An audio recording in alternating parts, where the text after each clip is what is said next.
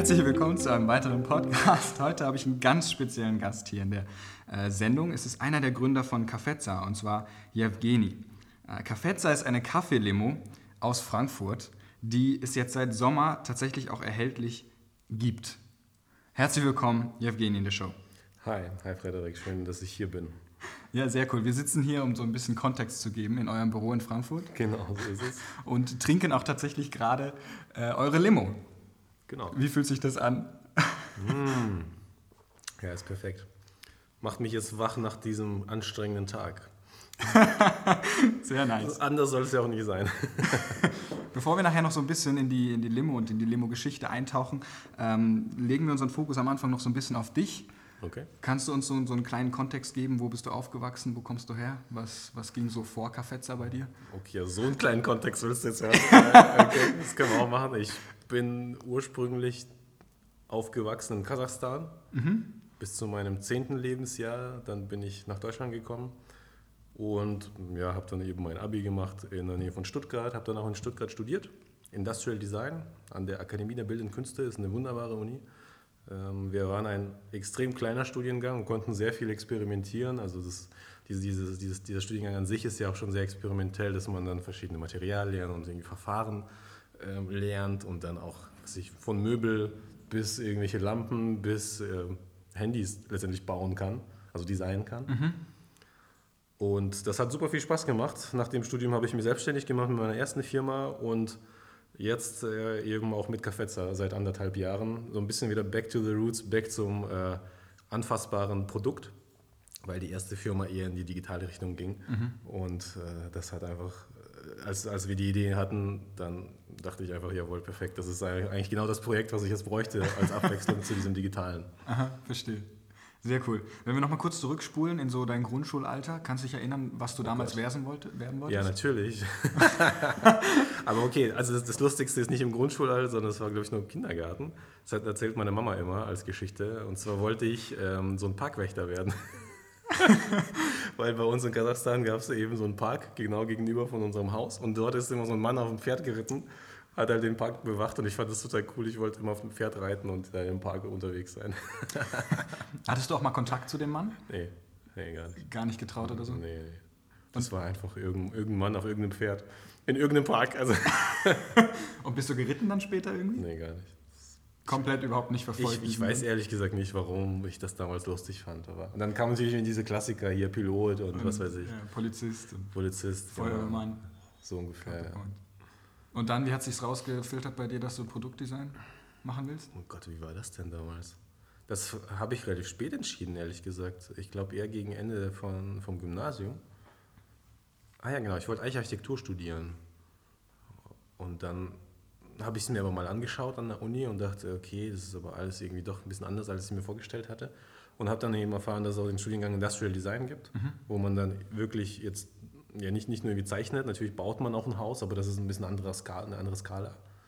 Ähm, und habe eben ja, entdeckt, dass es diesen Studiengang gibt, wo man dann auch einfach Sachen mit, der, mit seinen Händen macht und sich neue Sachen ausdenkt, auch Sachen, die es vorher vielleicht noch gar nie gab mhm. oder auch bestehende Sachen verbessert, plus natürlich nicht nur die Funktion irgendwie im Blick hat, sondern auch wie das ausschaut und wie das auch wirkt auf Menschen und auch wo, wo es benutzt wird und wie das benutzt wird und warum das benutzt werden soll. Und das hat mir total viel Spaß gemacht. Plus äh, war ich dann eben auch in dieser Kunstakademie in Stuttgart äh, mal zu Besuch.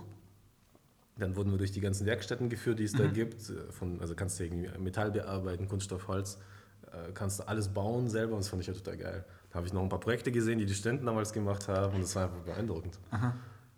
Und das Schöne war, das ist auch ein total kleiner Studiengang. Also wir waren, rate mal, wie viele Leute wir waren im Semester? Boah, wenn du jetzt sagst, kleiner Studiengang. Also wir waren 400. Mhm. War das klein? nee, das war sehr groß. Okay.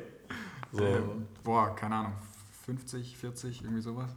Eine Null kannst du abziehen. Wir waren fünf Leute im Studiengang tatsächlich, weil, äh, sorry, im Semester, nicht im Studiengang, im Semester. Aha. Fünf. Und im Studiengang waren es 50, da hast du dann richtig gesagt. Okay, okay, got the point. Genau. Ja, und insofern war es halt auch äh, sehr familiär. Man äh, ja, man hat da halt viel wirklich auch gemeinsam gearbeitet, die sich auch gegenseitig angetrieben, das war sehr intensiv. Mhm. Ähm, aber gleichzeitig sind da einfach super coole Ideen entstanden immer und man war sehr experimentierfrei Man konnte alles Mögliche letztendlich machen, was man als Projekt machen wollte. Sehr cool. Das hat, glaube ich, so ein bisschen noch bestimmt, wie ich dann danach immer gedacht habe oder gehandelt habe. Mhm. Sehr cool. Das heißt, hatte lebenden Einfluss dann auf. Ja, auf jeden Fall, also wirklich. Ich meine, es, also diese Kunstakademie hat verschiedene Studiengänge noch unterm Dach gehabt. Auch Architektur, aber auch Grafik, auch ähm, Kunst- und Bildhauerei zum Beispiel. Man konnte auch in die Druckwerkstatt gehen, wenn man wollte, und T-Shirts mit Siebdruck bedrucken. Sie hatten auch Offset-Druckmaschinen. Man konnte auch Bronzeguss machen, wenn man das wollte, im Zweifel. Ähm, oder irgendwie bei den Bildhauern irgendeinen Marmorblock dann äh, durchsägen und irgendwie hinschleifen, Cool. wenn man das wollte. Und dann irgendwelche Fotos und Videos machen. Und ja, hast du nicht gesehen. Also echt super cool. Man durfte alles benutzen. Sehr Hammer. Und dann warst du dort fertig, wahrscheinlich damals noch mit Diplom studiert? Das war tatsächlich noch ein Diplomstudiengang, genau. Ich glaube, aber ehrlich gesagt, es kann sein, dass es denen immer noch als Diplom gibt. Ich bin mir sicher, weil die, die haben sich sehr gewehrt gegen dieses Bachelor-Master-Thema. Okay. Und dann anschließend, wa- wann war dann für dich klar, dass du deine eigene kleine Firma damals aufmachst? Ja, Selbstständigkeit? ziemlich direkt danach, ehrlich gesagt. Also ich habe ein paar Praktika gemacht während dem Studium und irgendwie, das war so eine Tendenz, dass ich gedacht habe, ja, irgendwie würde ich gerne mein eigenes Ding machen. Dann hatte ich noch einen Kommiliton damals, den Sebastian Müller, und äh, das hat einfach so gut funktioniert, dass wir uns gemeinsam überlegt haben, hey, wir wollen einfach was, was Eigenes machen. Er kam damals gerade auch aus Helsinki zurück, hatte auch bei Nokia kurz gearbeitet und kam dann zurück eben für seinen Master und hat dann eben erzählt, boah, dieses Thema digital, User Experience, äh, Interaction Design, vom Nutzer aus eben Prozesse durchdenken oder digitale Services durchdenken, das ist gerade auch der Shit. Das war auch 2010. Ähm, und es ist nichts anderes letztendlich, als wenn du ein Produkt gestaltest, wenn du was gestaltest, was eben digital benutzt wird. Ne? Also die, die Prozesse sind die gleichen, auch die Herangehensweise ist die gleiche und wir haben uns gedacht, hey cool, lass uns einfach mal probieren, lass uns das auf einer strategischen Ebene versuchen durchzuziehen, lass es auf Unternehmen zugehen und denen das mal vorstellen, natürlich auch total blauäugig. Ähm, aber das war so der, der erste Punkt, also oder der erste Schritt. Und es hat gut geklappt. Insofern haben wir das dann einfach weiter durchgezogen. ja, und einfach weiter ausgebaut. Kommt aus deiner Familie irgendwie so ein Unternehmenskontext, dass du Nee, sagst, gar nicht. okay, einfach, einfach Ja. drauf los und ja, dann gut, gelesen. Halt in der UdSSR äh, aufgewachsen, vielleicht so ein bisschen, weil dort sowieso jeder halt irgendwie gucken musste, dass er irgendwas, irgendwas äh, ja, macht oder aus, sich ausdenkt oder irgendwie um irgendeine Ecke halt denkt, Mhm. weil nicht viel möglich war oder man, man teilweise einfach eingeschränkt war. Ja, vielleicht das. Aber Mhm. kam das so ein sonst, bisschen daher. Got the point. Und dann, dann lief das gut und, und nimm uns dann mal in den Moment mit rein, wo, wo du jetzt gesagt hast, ihr hattet diese neue Idee. Kaffeezer. Ja.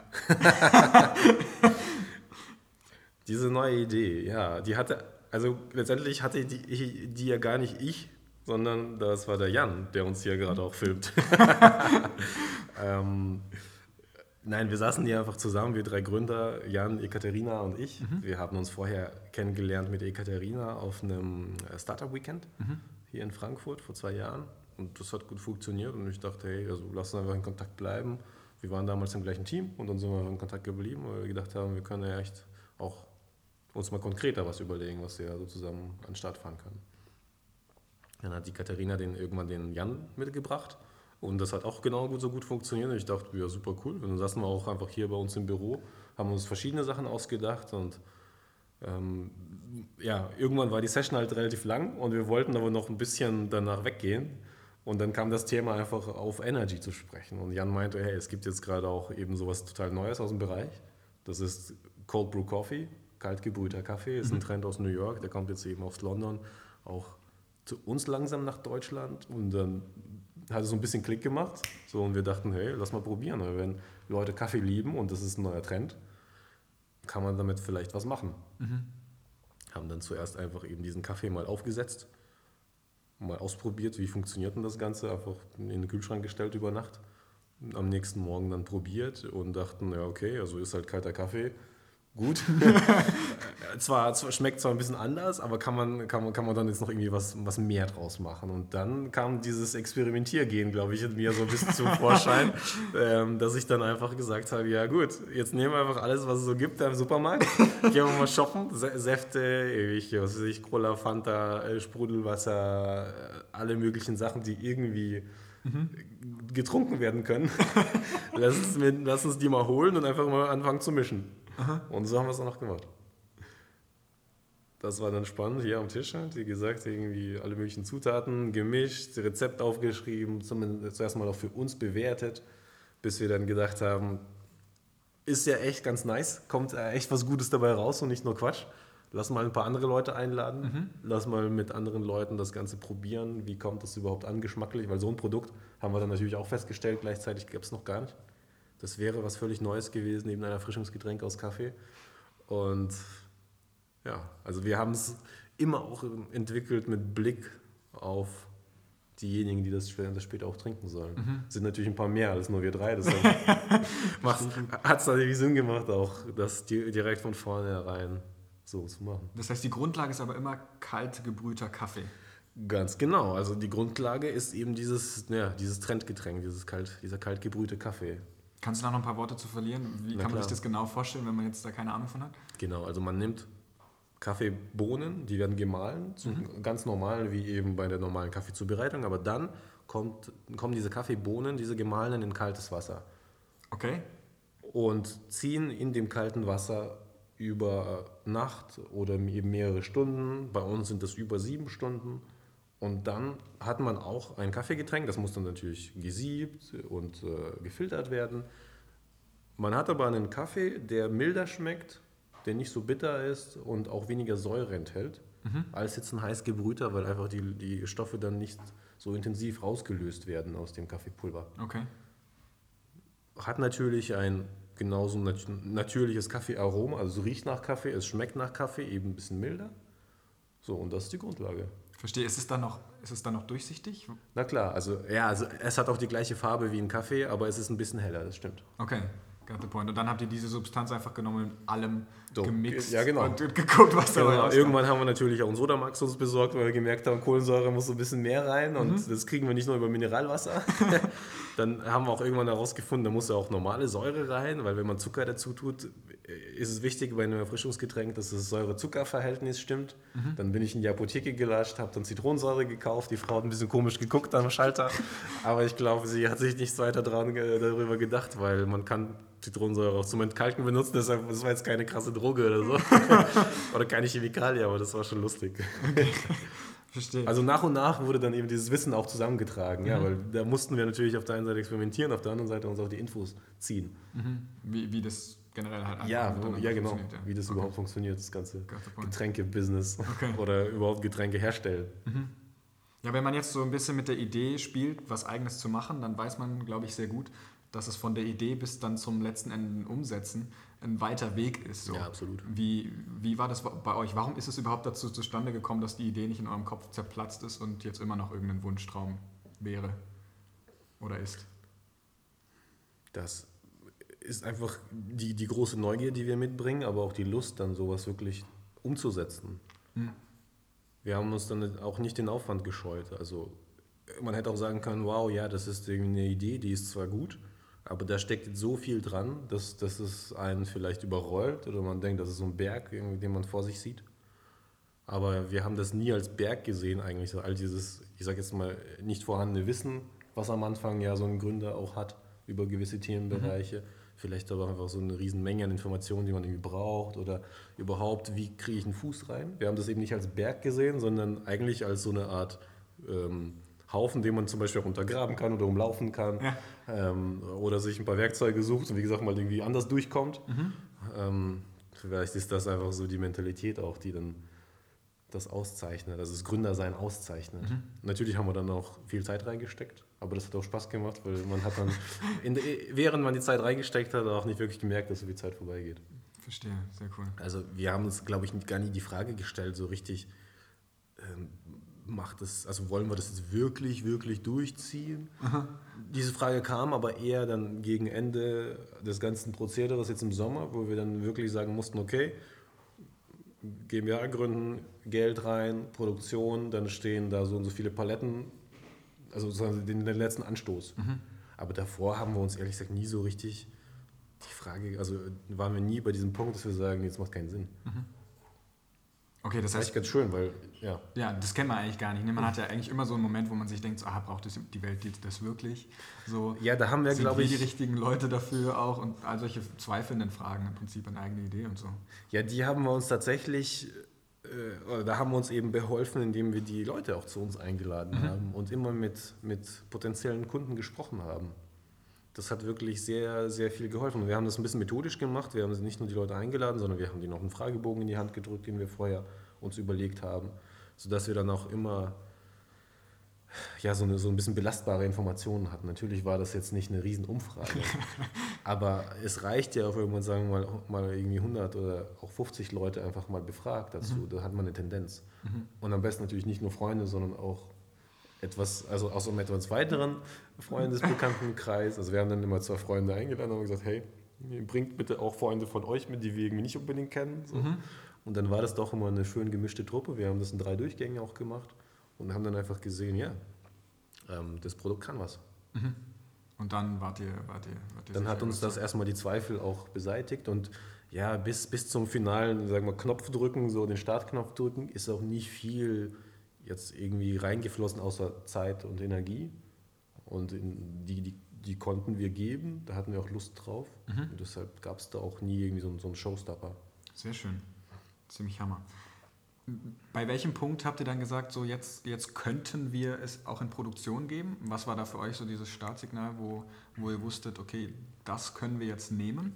Ja, nachdem wir die, also jetzt vom Geschmack her meinst du? Ja, generell. Also man tüftelt wahrscheinlich viel rum, ne? mhm. macht viel, mhm. macht Umfragen und so, aber wann ist jetzt der Moment erreicht, wo man sagt, so, ey ja, lass uns das Ding jetzt auch produzieren? Ja, ich glaube, es gab mehrere Stationen. Also die erste, der erste Checkpoint war, der Geschmack kommt an. Mhm. Der zweite Checkpoint war, der Look kommt, kommt an und die Story, die wir damit erzählen wollen. Also das, das war dann das Thema, das ist in der Flasche und das sieht so aus und es hat diesen Namen. Ähm, das verstehen Leute. Der dritte, Checkpoint war dann sozusagen das Organisatorische. All das, was mit Operations zu tun hat. Also wo kriegen wir die Ware her? Wohin geht die Ware? Und wer bringt das Ganze dann in die Flasche? Also mal in der, in der Theorie durchgespielt. Was passiert dann danach? Wie werden wir dann das Ganze eben auf die Straße bringen, also vertreiben. Mhm. Als wir das dann wussten, so ungefähr, das war eben der letzte Checkpoint. Ja, gut, und dann der Checkpoint, wo dann schon die Sachen auch soweit vertraglich in die Wege geleitet werden konnten, dass wir sagen, Bestellungen auslösen, dann kommt die Ware, dann wird abgefüllt und steht zum Lager. Okay. Und Gründung natürlich auch davor, also weil ohne die Gründung kannst du auch schlecht dann erstmal mhm. handeln. Aber das waren eigentlich die vier Stationen tatsächlich. Nennt man den, der das abfüllt und herstellt, Produzenten oder wie, wie ist der Name von, von sowas? Boah, also derjenige, der es, also wir haben einen Zulieferer für die Grundstoffe mhm. und wir haben eben einen, einen äh, Partner oder Dienstleister, der das in die Flaschen füllt. Das ist quasi getrennt. Mhm. Und wie, wie habt ihr die gefunden? Wann weiß man, dass die vertrauenswürdig und gut sind? Ja, da muss man sich mehrfach, mehrfach auch mit den Leuten eben treffen, logischerweise. Wie haben wir herausgefunden oder wie haben wir die getroffen? Das war tatsächlich viel über ein Netzwerk. Mhm. Einig, also ein bisschen was über eigene Recherche. Da findet man schon viel raus, aber viel ist dann eben doch einfach über das Netzwerk von uns drei Gründern. Und dann trifft man sich natürlich, dann muss man sich ein bisschen beschnuppern.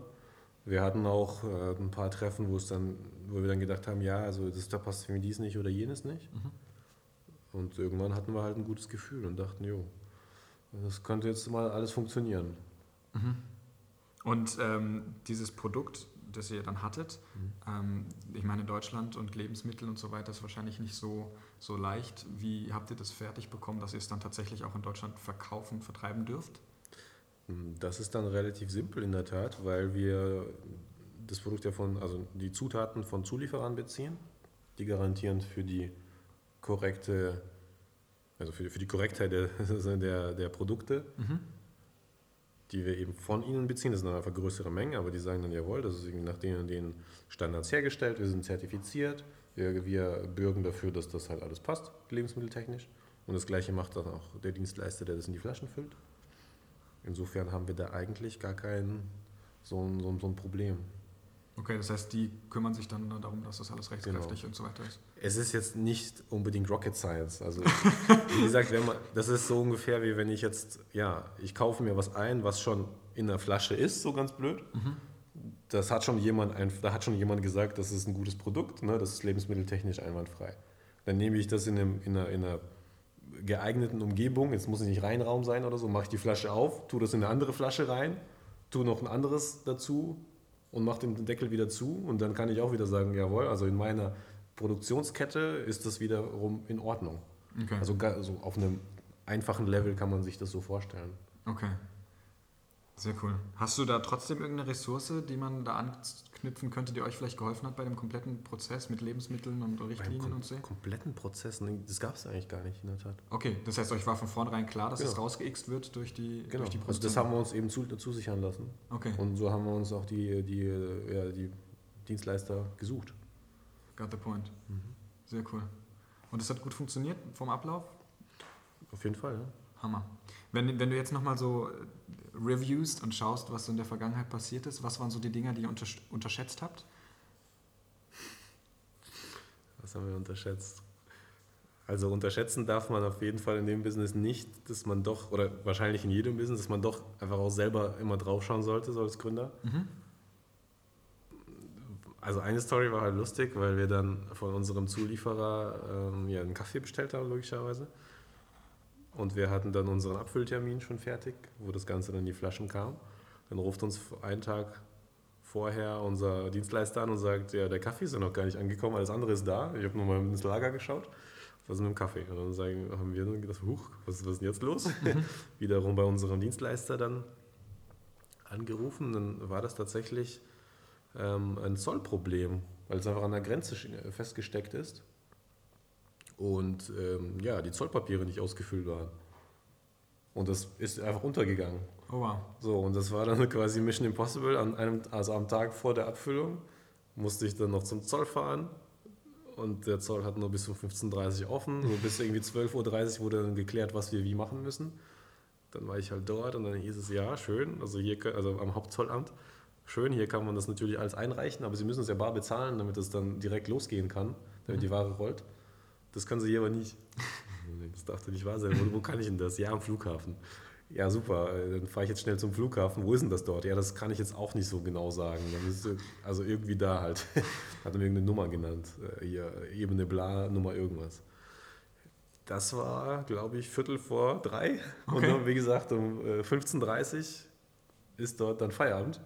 Das heißt, ich bin dann von diesem Hauptzollamt rübergedüst zum Flughafen wie ein Verrückter, direkt geparkt, dann reingelaufen, irgendwie einfach jeden, der nach Flughafenmitarbeiter aussah, gefragt, wo ist diese Nummer, wo ist, wo ist diese, diese, diese Region da, wo ich hin muss. Bis ich die dann endlich gefunden habe. Das war eine kleine Odyssee. Fünf vor halb war ich dort, konnte das bezahlen und dann ist die Ware gerollt. Okay, und dann war sie rechtzeitig da Ja. Aber das war halt was, man- was man eben nicht unterschätzen sollte, trotzdem einfach mal immer zu checken. Also sind alle Dienstleister wirklich fertig, ready to start oder Mhm. fehlt irgendwas? Was noch? Ja, auch wieder Dienstleister. Als wir im ersten Rewe drin waren, haben wir dann, äh, das war übrigens in Dortmund, Mhm. gar nicht in Frankfurt, lustigerweise. Wir waren nämlich in Dortmund auf einer Innovationsmesse im Juni. Zwei Wochen vor Abfüllung. Und weil wir dort eingeladen waren, als Finalisten eben an dieser Innovationsmesse teilzunehmen, super gut, äh, Food Invention hieß die. Und da waren Einkäufer aus der Region, diese Messe war in Dortmund, in Düsseldorf. Oder Dortmund? Ich glaube Dortmund. okay.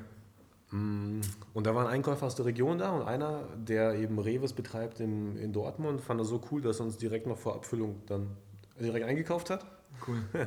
Das war extrem cool und deshalb waren wir auch wirklich seit dem Sommer dann in Dortmund verfügbar.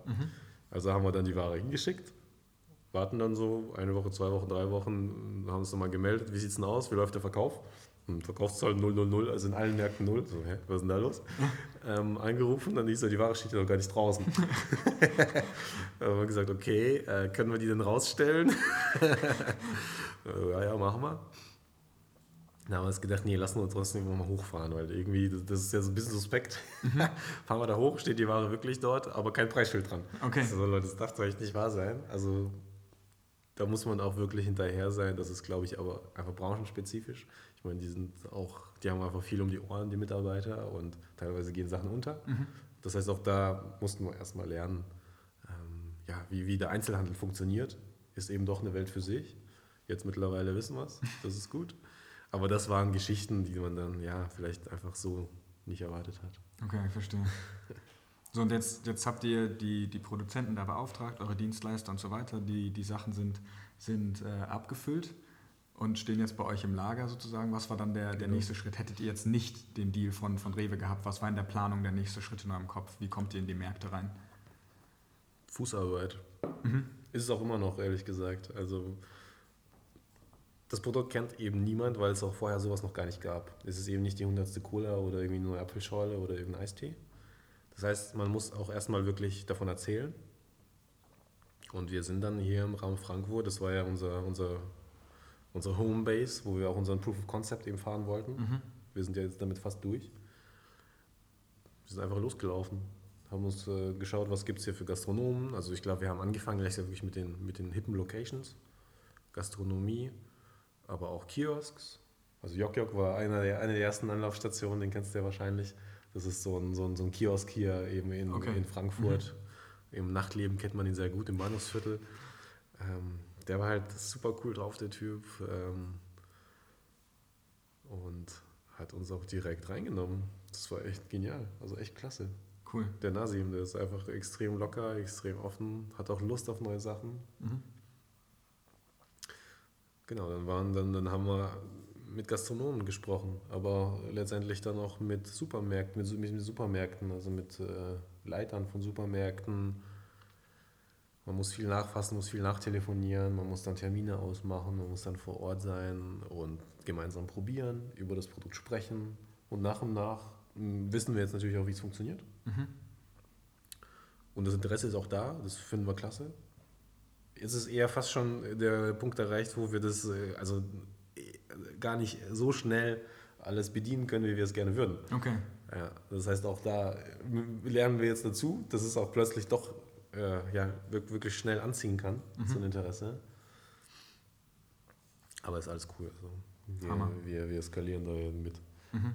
Wenn die Nachfrage kommt, dann äh, haben wir auch das Angebot letztendlich. Was sind, was sind so die, die wertvollsten Learnings, die du aus der Zeit jetzt rausnimmst, wo du, wo du viel Laufarbeit hattest? Also wie erwischst du zum Beispiel den Verantwortlichen dafür? Ähm, Was sind so die Wege, die zu viel gegangen wurden sozusagen? Also was man auf jeden Fall lernt, ist natürlich so ein bisschen Vertriebsmitarbeiter, also Vertriebler zu sein, Verkäufer zu sein. Ich, das, das, die, Skill hatte, die Skills hatte ich vorher noch nicht. Mhm. Ja, weil bei den Projekten, die ich sonst, also es war eher Projektgeschäft, was ich sonst gemacht habe, da ist man natürlich auch ein bisschen Verkäufer, aber nicht so komplett auf, äh, also auf wie sagt man denn, auf der Straße, Ja. ist immer ganz blöd. Ähm, was lernt man damit? Also Termine ausmachen, wahrscheinlich klappt es beim ersten Mal nicht, da darf man sich nicht entmutigen lassen. Da muss man einfach hinterher sein. Man darf sich auch nicht irgendwie, ähm, man darf kein schlechtes Gefühl haben, wenn man jetzt jemand anruft, sondern man muss eher dann diese Attitüde haben, ich bin freundlich, ich sage einfach, worum es geht. Und wenn sie Nein sagen, sagen sie Nein, ist auch in Ordnung. Die Mhm. meisten sagen aber nicht Nein, sondern die hören einen an. Und man muss einfach dann an seinen Skills ein bisschen üben, wie spricht man äh, einfach frei heraus, ganz kalt über, über ein Thema, was einem am Herzen liegt. Wie kann man dann in zwei, drei, vier Sätzen jemanden begeistern? Und das ist wahrscheinlich jetzt bei so einem, äh, jetzt bei so einem viel, äh, Supermarktleiter gar nicht so ein Elevator-Pitch in dem Sinne, wie man es vielleicht jetzt aus der digitalen Branche lernt. Da muss man dann ein bisschen dann doch wieder auf die äh, Feinheiten der Branche Rücksicht nehmen. Aber das lässt sich alles lernen. Das ist, das ist nur Learning by Doing letztendlich. Natürlich ist es nicht schlecht, wenn man vielleicht auch mit jemandem vorher gesprochen hat, der schon mal Vertrieb gemacht hat, der zumindest so die Basics mal einem sagen kann. Äh, Dass man dann eben wissen muss, was man für ein Gebinde dem anbietet. Also was für eine Packungseinheit zum Beispiel. Was ist der Einkaufspreis für den Markt? Was ist der empfohlene Verkaufspreis, also der UVP? Da gibt es so zig Abkürzungen, die man dann irgendwann weiß, wie ist es mit Pfand und ohne Pfand und äh, in, wie gesagt, in was ein Gebinde steckt man drin, wie liefert man an und was kostet es dann und solche Sachen, die schießen dann halt direkt auch die Fragen raus.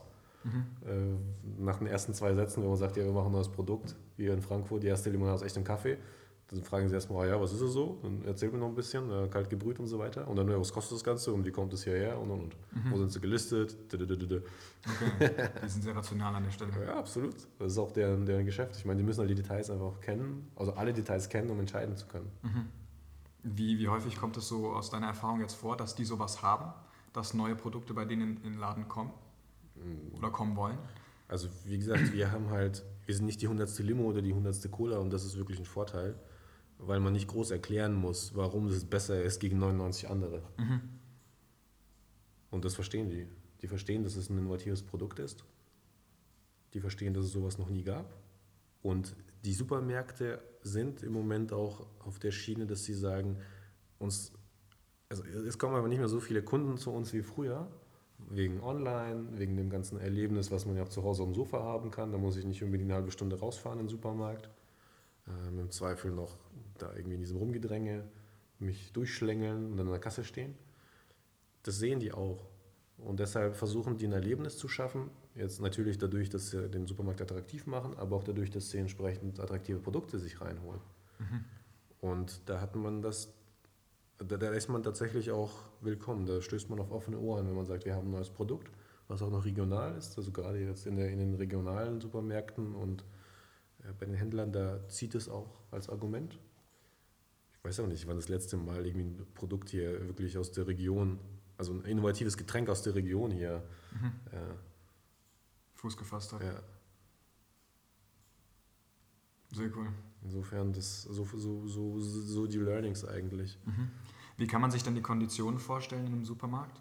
Also stellt die, die liefert ihr die Dinge ein und, und stellt die dann, stellt die dann dahin und äh, werde pro verkaufter Flasche bezahlt oder wie läuft das? Nee, gar nicht. Also die, der Supermarkt kauft einfach eine Menge ein und verkauft die selber weiter. Mhm. Das heißt, der trägt letztendlich das Risiko. Ja, genau. Also das heißt, wir, wenn, wenn wir beliefern, dann bezahlt er die Ware ganz normal. Das, okay. das andere würde ja heißen Kommission. Mhm. Also auf Kommission kaufen, in dem Sinne, du stellst erstmal zehn Kisten hin und pro Flasche, die er verkauft, gibt er mir dann das Geld. Das ist denen halt viel zu umständlich. Da müssen die auch ein wahnsinniges Tracking dann dahinter haben. Verstehe. Ähm, die, waren ja, die haben ja schon ein krasses Warenwirtschaftssystem. Das heißt, die brauchen nicht noch sowas da unter. ähm, jede Flasche von irgendeinem Startup dann tracken. genau, insofern, nee, also es ist einfach nur eine Menge verkaufen und dann muss man im Zweifel, das haben wir dann auch gelernt, also auch schöne Wörter gibt es da, Zweitplatzierung. Hat man wahrscheinlich noch nie gehört, wenn man nicht in der mhm. Branche tätig ist. Was bedeutet eine Zweitplatzierung? Das kennt, das kennt jeder, das kennst du. In jedem Supermarkt stehen ja solche ähm, so, so, Kartons quasi mit viel Ware drauf. Das kennt man irgendwie von Red Bull mhm. zum Beispiel oder auch von äh, Keksen, von allem Möglichen. Das ist im Grunde einfach so eine Art kleine Palette. Und da drauf steht ähm, ja, so, so, eine gedruckte Box. Da steht dann die Marke drauf und hier, was es ist. Hier irgendwie Beisenkekse zum Beispiel, bla. Und dann sind die aufgestapelt. Ähm, und das nennt man Zweitplatzierung, weil es eben nicht im Regal steht, sondern direkt auf dieser Einheit. Mhm. Da kommt die Ware genauso an, dann wird es nur aufgemacht, vielleicht wird dann noch so ein Display dahinter geklemmt, wo dann nochmal die Marke ein bisschen und das Produkt beschrieben ist.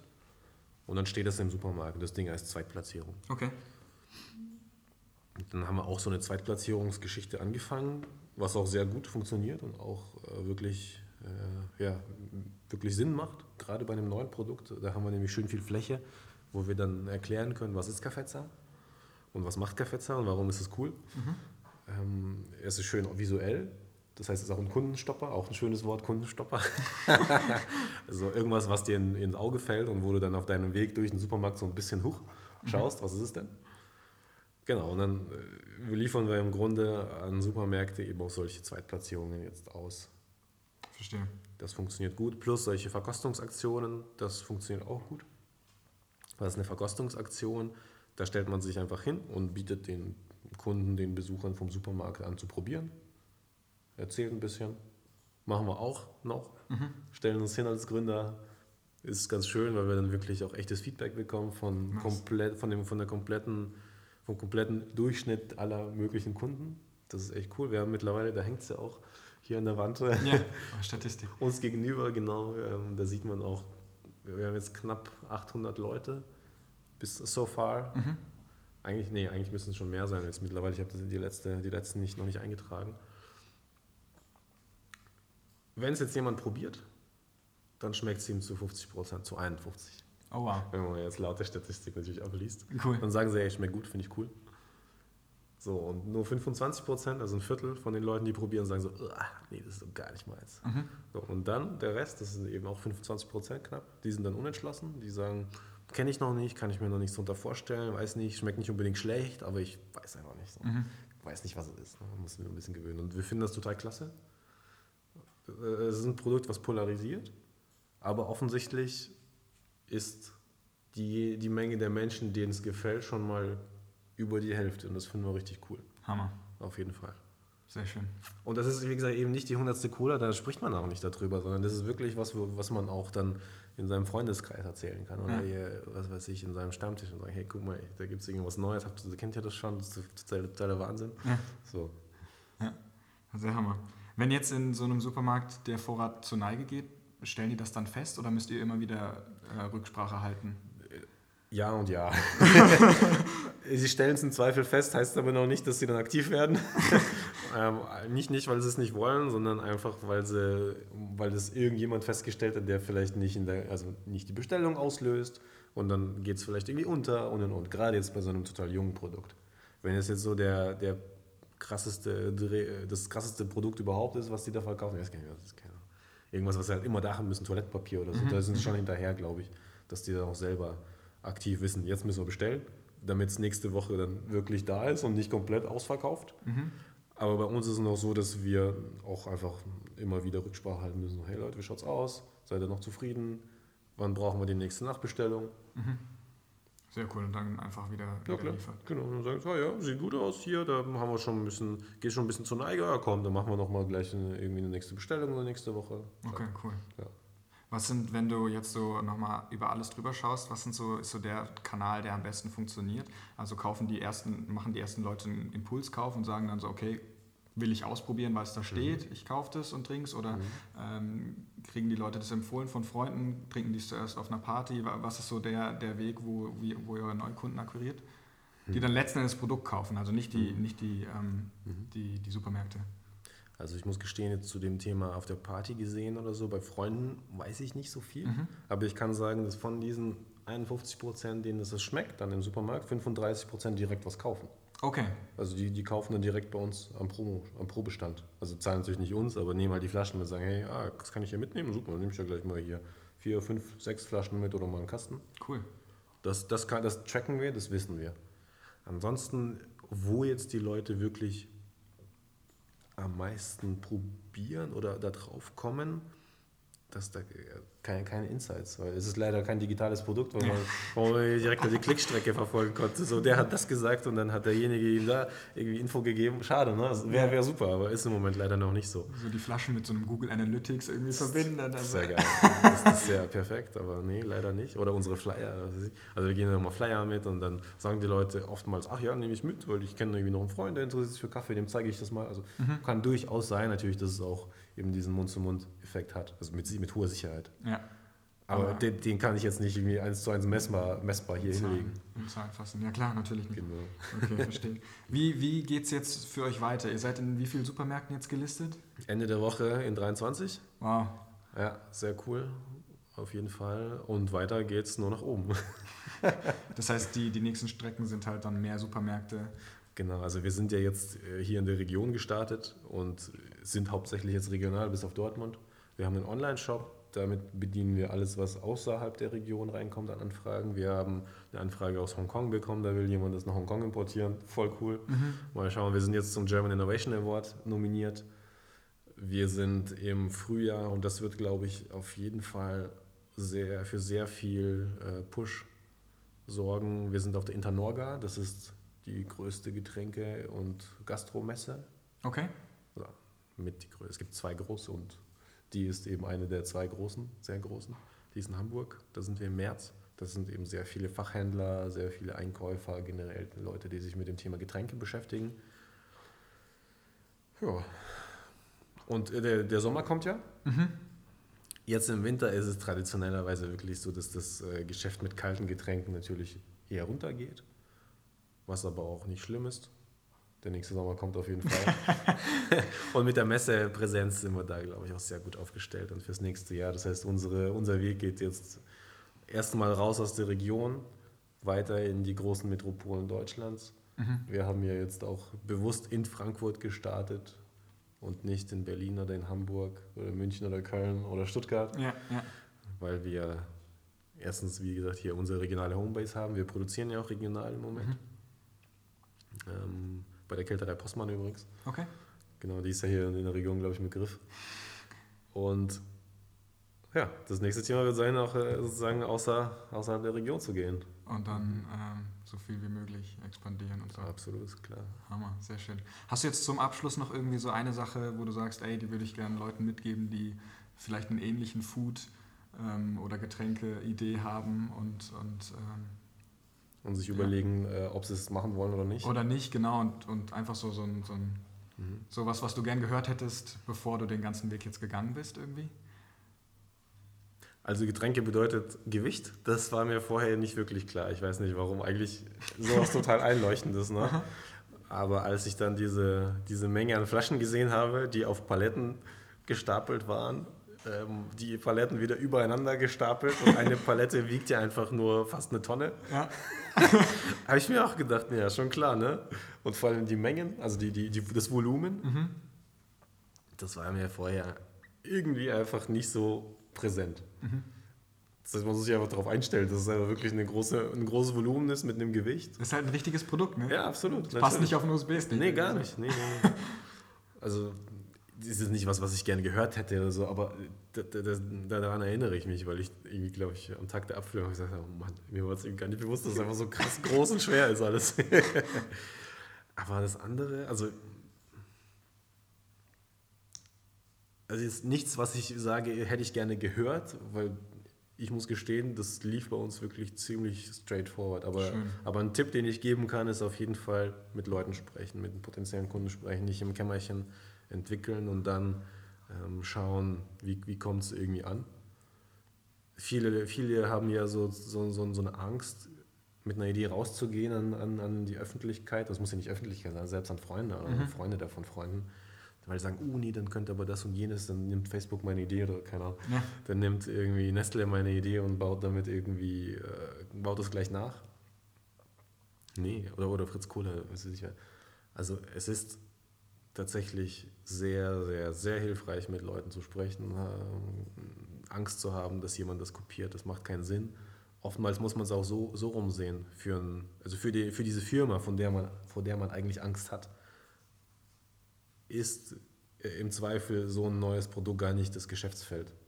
Es kann gut sein, dass die einfach ein komplett anderes Geschäftsfeld haben, wo sie sich darauf fokussieren. Das ist für die uninteressant, jetzt plötzlich irgendwie einen Schwenk zu machen oder irgendwie in äh, Research and Development zu investieren.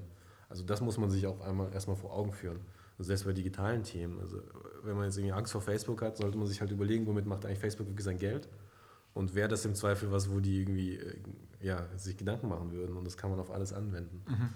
Insofern, da hilft es. Keine Angst, an die Kunden Keine, ranzugehen. keine Angst, äh, sprecht darüber. Das beste Feedback, was kommt, ist, die, ist, ist direktes, spontanes Feedback. Wenn jetzt jemand sagt, äh, das verstehe ich nicht, wie spricht man das aus? Also hatten wir jetzt nicht. Das war nämlich aber eine der Sorgen. Also Kaffezza, wie spricht man das Ganze aus, wenn man es geschrieben sieht? Haben wir es einfach Leuten hingestellt. Und dann haben wir gesagt, wie, wie, wie, sag- wie heißt denn das Zeug? Und dann haben sie es halt gesagt. Und dann haben wir gedacht, ja geil, funktioniert ja. Offensichtlich äh, hätten wir, ja, verstehen die Leute, wie man es ausspricht. Ein paar haben natürlich das ein bisschen anders ausgesprochen, Cafesa oder, äh, ja, ich glaube, Cafesa ist eigentlich so die, die Variante, die manchmal benutzt wird. Das ist aber nicht schlimm. Dann kommt so ein Feedback, ja, was, also dann fra- fragst du ja auch, was ist denn da drin? Oder schau mal, was, was kann das sein? Und dann sagen die, ja klar, wie was mit Kaffee. So, check. Wenn die jetzt gesagt hätten, du, keine Ahnung, was, ist, was, was da drin ist, dann hätten, man, hätten wir jetzt uns gedacht, oh, okay, irgendwas stimmt nicht ganz, weil man erkennt nicht, was es soll. Ja.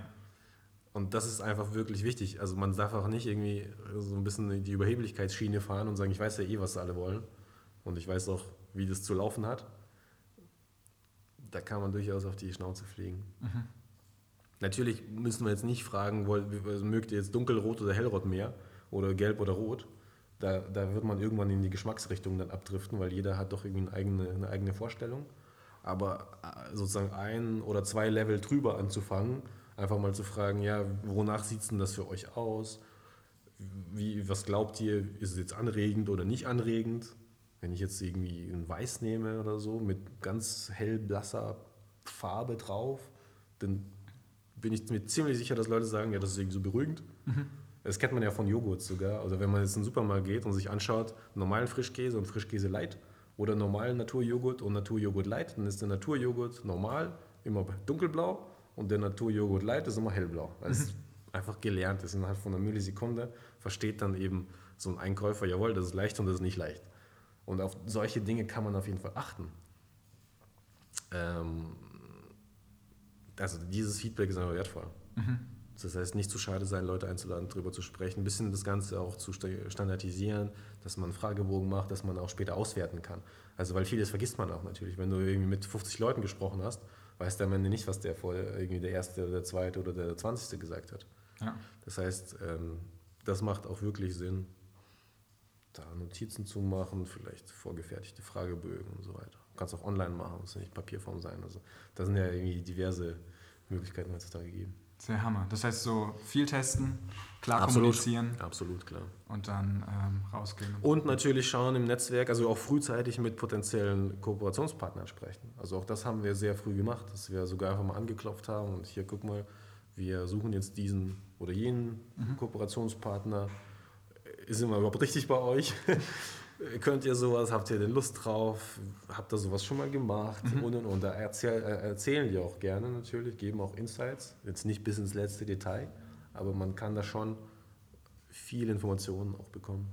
Sehr, sehr cool. Sehr, sehr wertvoll. Dann vielen, vielen Dank für äh, die Zeit, die du dir genommen hast. Sehr gerne, das ist Spaß Hammer. Und dann äh, verlinke ich eure Webseite unten Gerne. Ich denke auch, wenn Leute nicht hier aus der Region kommen und zufällig mal im Supermarkt drüber stolpern, dann können sie dort auch mal äh, sich eine Geschmacksprobe zusenden lassen. Na klar, auf jeden Fall. Also versandkostenfrei kann man auch bei uns bestellen, ab zwölf Flaschen. Das heißt www.kaffezer.de mhm. und dort geht es dann zum Shop. Da gibt es auch alle weiteren Infos. Auch wie man das mischen kann übrigens. Also man kann ja Kaffezer sehr gut auch als Longdrink machen. ähm, viele Rezepte bei uns auf der Website. Sehr cool. Check it out. Ausgezeichnet. Dann vielen, vielen Dank dir. Danke dir. Sehr gut. Ciao. Ciao.